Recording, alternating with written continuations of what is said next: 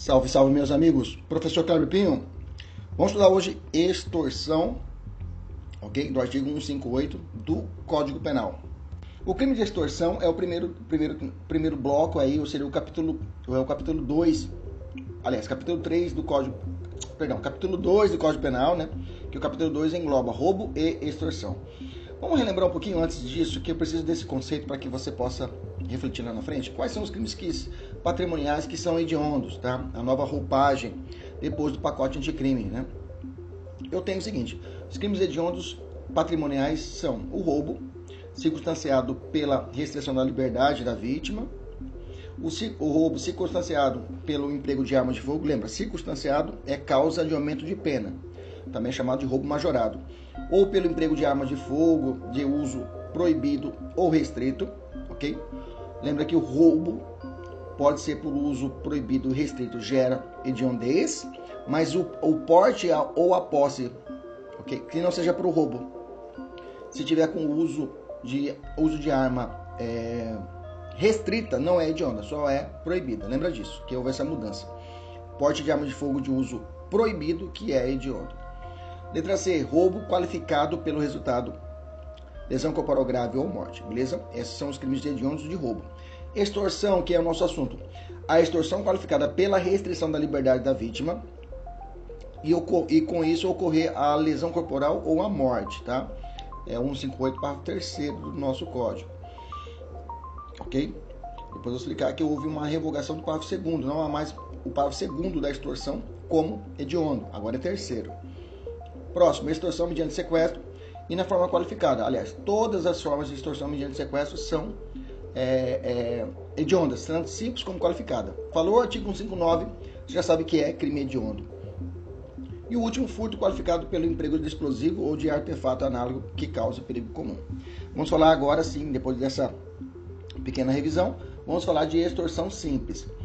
O artigo 158 nos ensina o que é extorsão simples. Vamos ler o artigo. Ele fala assim, ó: constranger alguém mediante violência ou grave ameaça. Até aqui está parecendo roubo.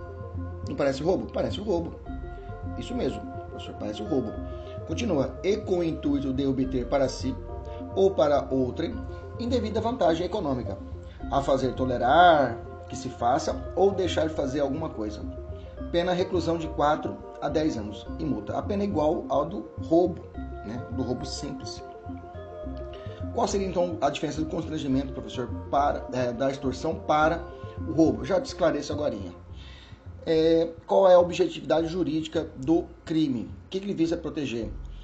Tal como o crime de roubo, é a tutela a, a tutelada na extorsão e na, no patrimônio, o bem patrimonial ou bem protegido, além de seu patrimônio, protege também a incolumidade física e a liberdade da pessoa, ok? Qual o objetivo, então, professor? Qual é o objetivo jurídico do crime? O crime consiste em obrigar, coagir a vítima a fazer algo. Então, obrigar é coagir a vítima a fazer algo, né? obriga a vítima a fazer alguma coisa. Exemplo, entregar um dinheiro, outro bem qualquer e preencher, assinar um cheque, fazer compras, o fiscal de algum órgão público que ameaça interditar o estabelecimento da vítima, senão ele vai autuar. É, ter fotografias ou vídeos de alguém mantendo relação extraconjugal e exigir dela dinheiro. Como é que chama isso mesmo, gente? Quando a pessoa, ela, na prática, como é que a gente chama isso? Chantagem. Isso mesmo. A chantagem é uma modalidade de extorsão se houver realmente uma grave ameaça. A chantagem é uma grave, ela tem essa característica de extorsão. Quando a pessoa obriga ou coage a pessoa a fazer alguma coisa.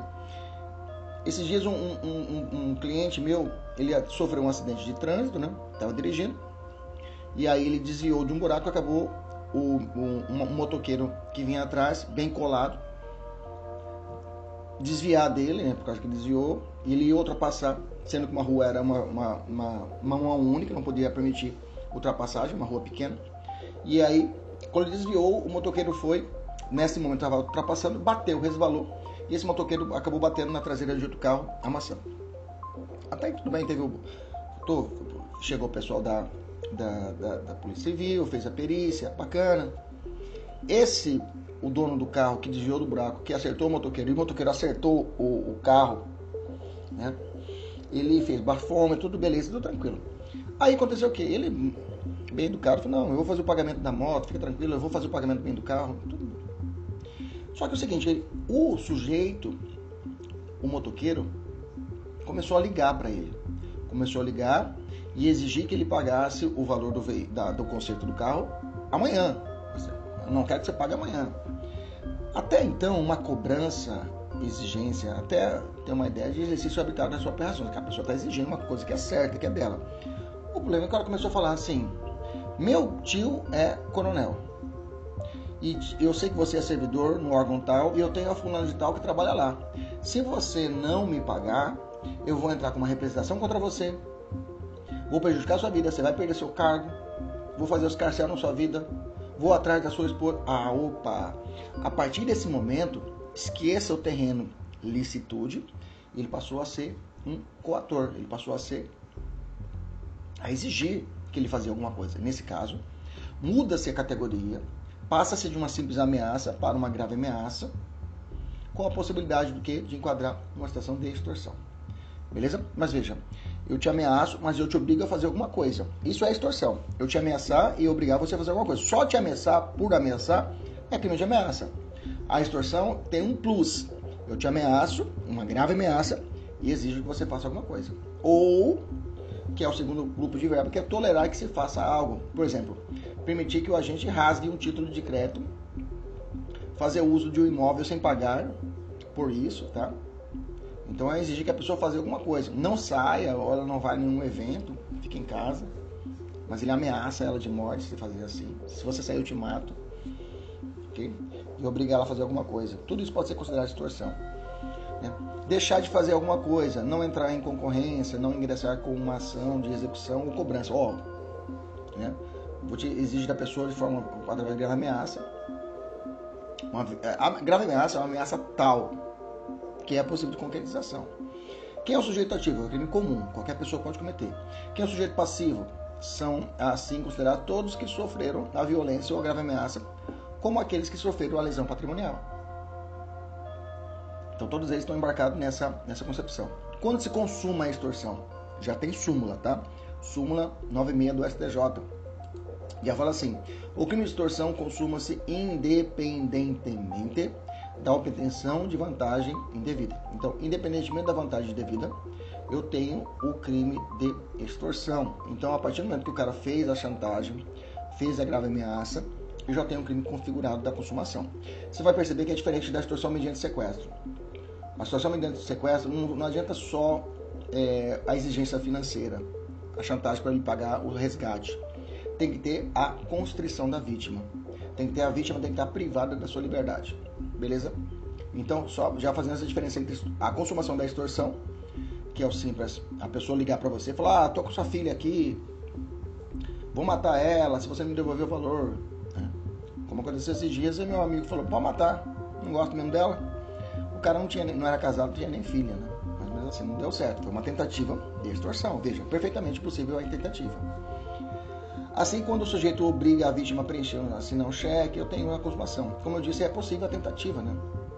Esse é um caso, o cara, quando ele liga exigindo um resgate, um resgate seria a, a situação mediante sequestro, que é outro artigo.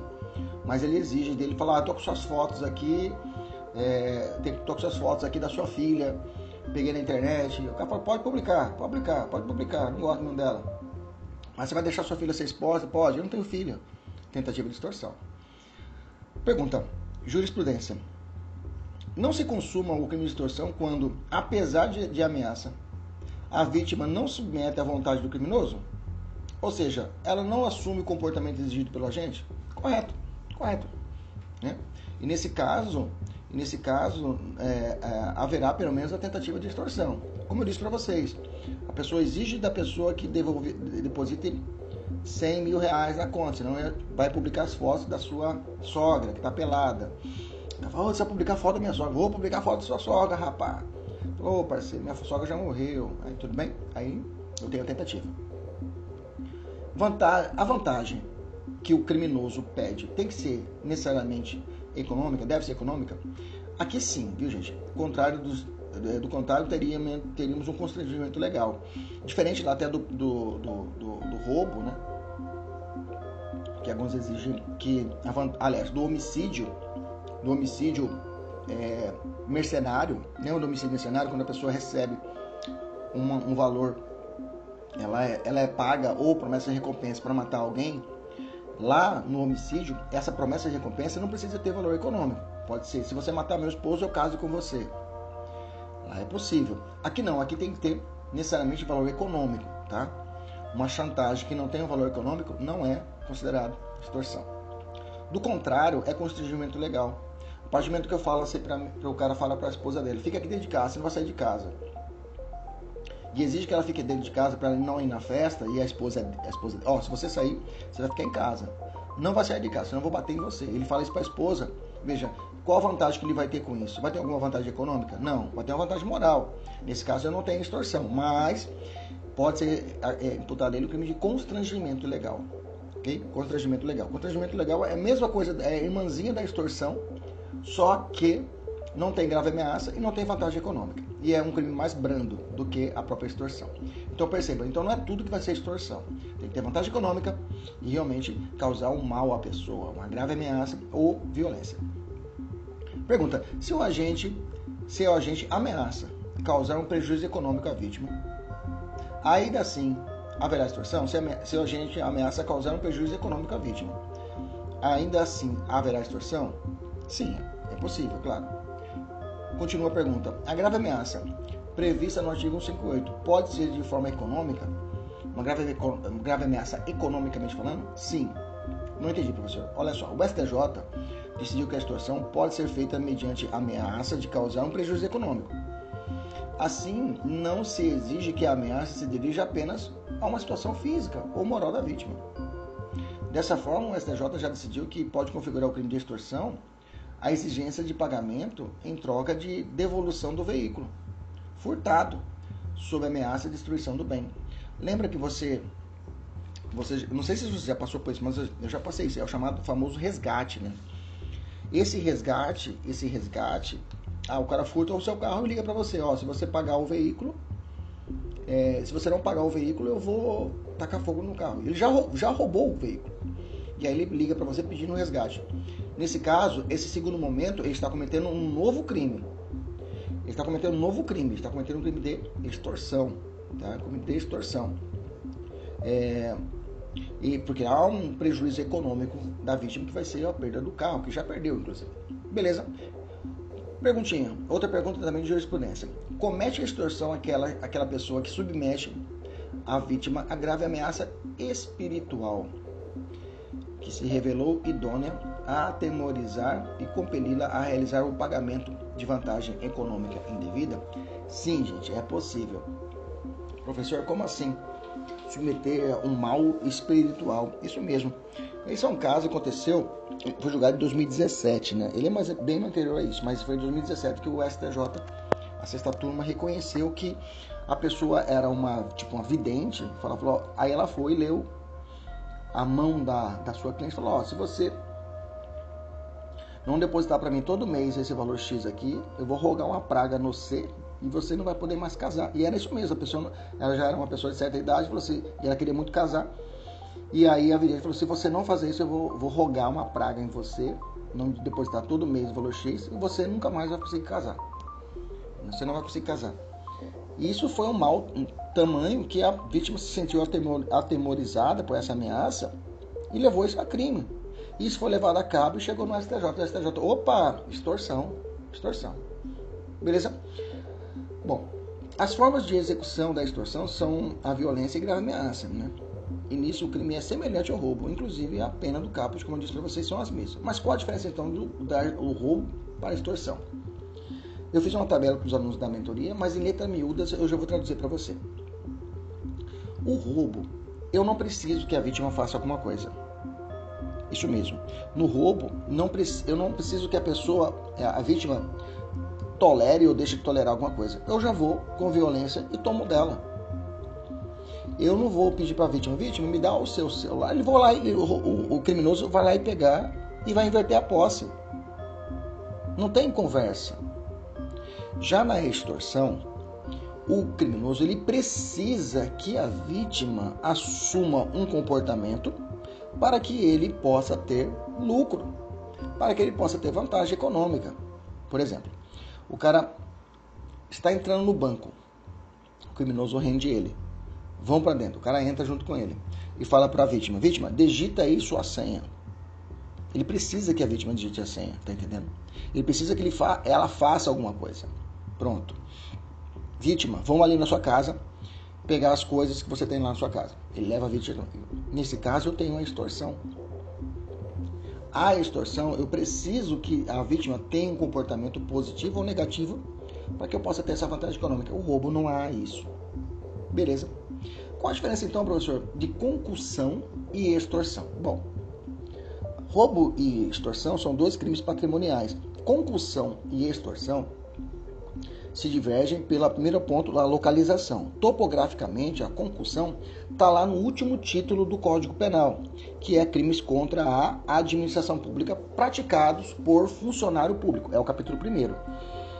A concussão, o criminoso, o servidor público, ele exige, ele exige, a palavra é essa mesmo, exigir, que a vítima tenha um comportamento, que exija uma vantagem devida, ele exige.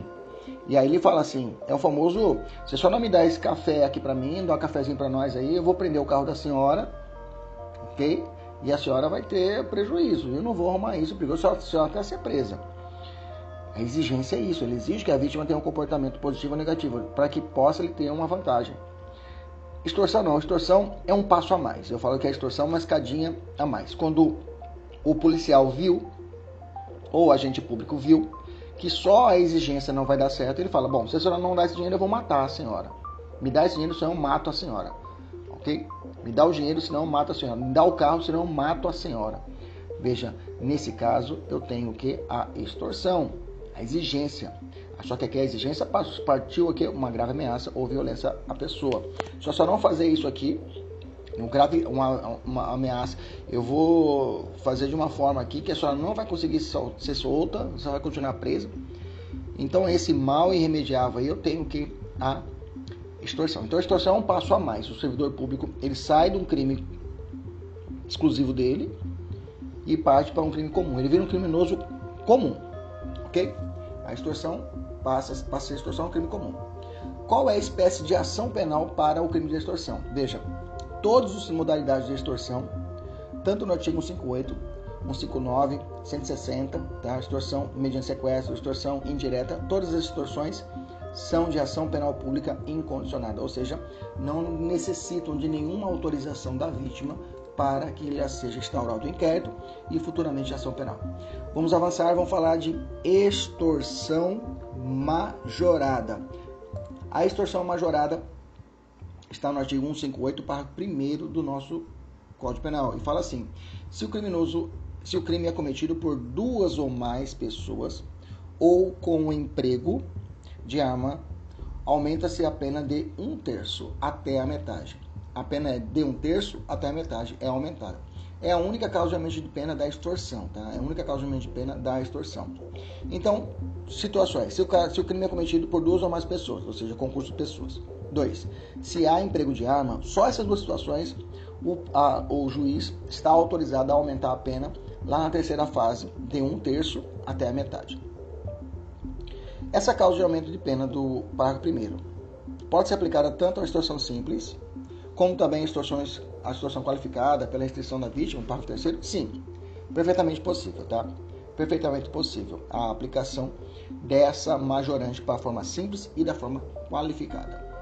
Vamos falar sobre extorsão qualificada pelo é, extorsão qualificada pela lesão grave ou morte, tá? Aqui não é restrição de liberdade. A chantagem do cara foi tão forte ou usou tanta violência que a pessoa morreu, ok? Se a violência é resultado de lesão grave, a pena de, a, a, não, aliás, perdão, o 158 fala assim, e inclusive o 158 é uma norma remetida. Ele remete para o parágrafo terceiro do artigo 157. Ele fala assim: Aplica-se a extorsão praticada mediante violência, então é a extorsão mediante violência, né? Qualificada pela violência, vamos colocar o nome certinho, qualificada pela violência, que resulte lesão grave ou morte. Bacana, agora ficou perfeito. Então, ele remete ao 157 e o parágrafo terceiro. 157, o parágrafo terceiro fala assim: se a violência, estou falando do, do, roubo, mas se aplica à extorsão. Se da violência resulta lesão grave, a pena é de 7 a 18 anos e multa. E se causar a morte, a pena é de 20 a 30 anos. É, é a pena da, do latrocínio, né? E esses são apenas, inclusive, dos crimes hediondos também, né? De roubo hediondo, né? Então, meus amigos, qualifica-se com, com a lesão grave ou a morte em decorrência da violência empregada para a prática da extorsão, seguindo a mesma lógica do roubo qualificado para, pela lesão grave ou morte. Pergunta: essa extorsão qualificada pela morte, essa extorsão qualificada pela violência que resulta a morte, ela é hedionda? Não, viu, gente? Ela não é hedionda mais, ela era hedionda até o pacote de crime. Ela deixou de existir hedionda ex e passou a ser o parágrafo terceiro.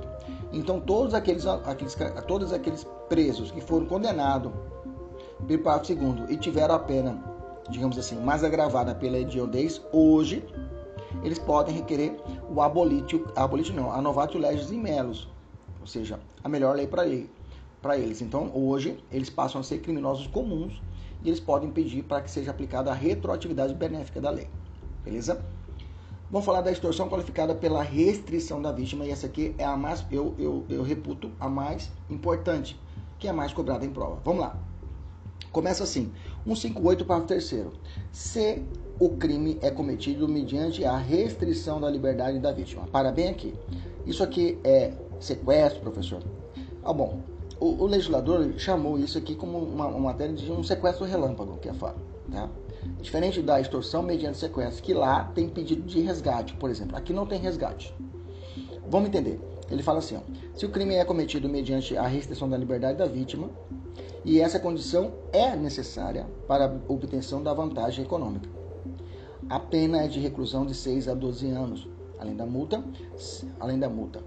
Se resulta lesão corporal grave ou morte, eu vou aplicar as penas contidas no parágrafo 2 e 3 do artigo 159, que já vou ler para você agora.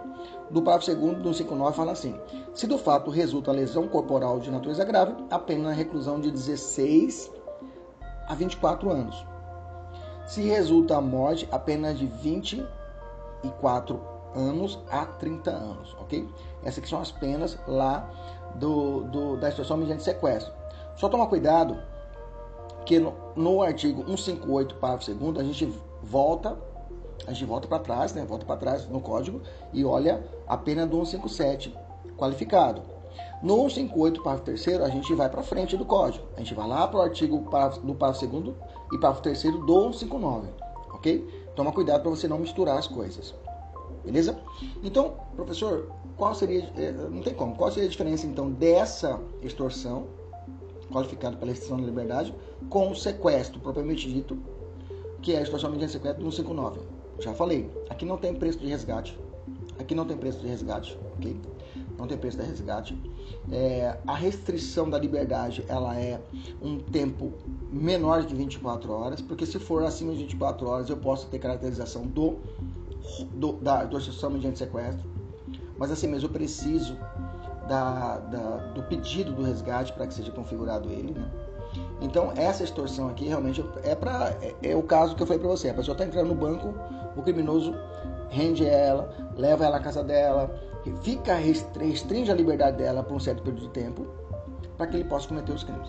O exemplo mais comum, como eu disse, é a captura e a postagem de um cartão de bancário da pessoa em seguida, mediante grave ameaça, exige que ela forneça a senha, né? E enquanto os bandidos sacam, às vezes também a conduta consiste em é, utilizar o cartão de débito da vítima para fazer compras com a sua senha enquanto permanece em poder dos comparsas. É muito comum isso na jurisprudência, tá? É muito comum isso na seara penal e foi necessário que o examinador, o legislador colocar uma pena mais grave. Lembrando que, lembrando que se eu, nessa restrição da liberdade, nessa restrição da liberdade, se acontecer a morte da vítima, aí eu tenho um crime hediondo, tá? Passou a ser hediondo agora. Antes tinha essa dúvida, agora é hediondo. Mas qual a diferença então de uma extorsão qualificada, que eu acabei de explicar para vocês, e extorsão mediante sequestro. Já expliquei para vocês, né? De extorsão mediante sequestro, porque nela o resgate é exigido. Eu já falei. Outra, qual a diferença do roubo majorado pela restrição da liberdade e a extorsão qualificada que estou dizendo para vocês. A diferença é clara, como eu disse para vocês lá no início a respeito da diferença do roubo e da extorsão. No roubo, o sujeito já roubou o carro. Ele já tem a vantagem econômica, não precisa da vítima. Ele restringe, às vezes, a liberdade da vítima para poder garantir a fuga, por exemplo. Agora, a extorsão, a extorsão agora aqui qualificada, o sequestro relâmpago, ele precisa da vítima para que ela tenha uma postura positiva ou negativa para que o agente tenha a vantagem econômica. Beleza? Fácil, muito fácil. Pergunta: é possível concurso de crimes nesse pacote que eu falei para vocês? Bom, em quase todos os casos de sequestro relâmpago, os agentes, além de sacarem o dinheiro da vítima, após a exigência do número da senha, eles subtraem valores, tipo, que, que eles levam consigo. Dinheiro, eles vão pegar a roupa da pessoa, vão pegar o veículo, o telefone celular cometendo o crime de roubo em relação a essa última conduta. Né? E aí, é possível o concurso de crimes ele responder tanto pela extorsão, sequestro relâmpago, mais o roubo? Os nossos tribunais têm reconhecido o concurso material nesses casos. A justificativa para a aplicação do concurso material, ou seja, várias condutas no mesmo contexto fático, é de que os agentes realizam a conduta de exigir a senha e efetivar os saques após a consumação do roubo, ou seja, depois de apossarem os bens da vítima. Então, é possível sim o concurso de pessoas, aliás, concurso de crimes no roubo com extorsão. Beleza? Tranquilo? Até a próxima. Tchau, tchau.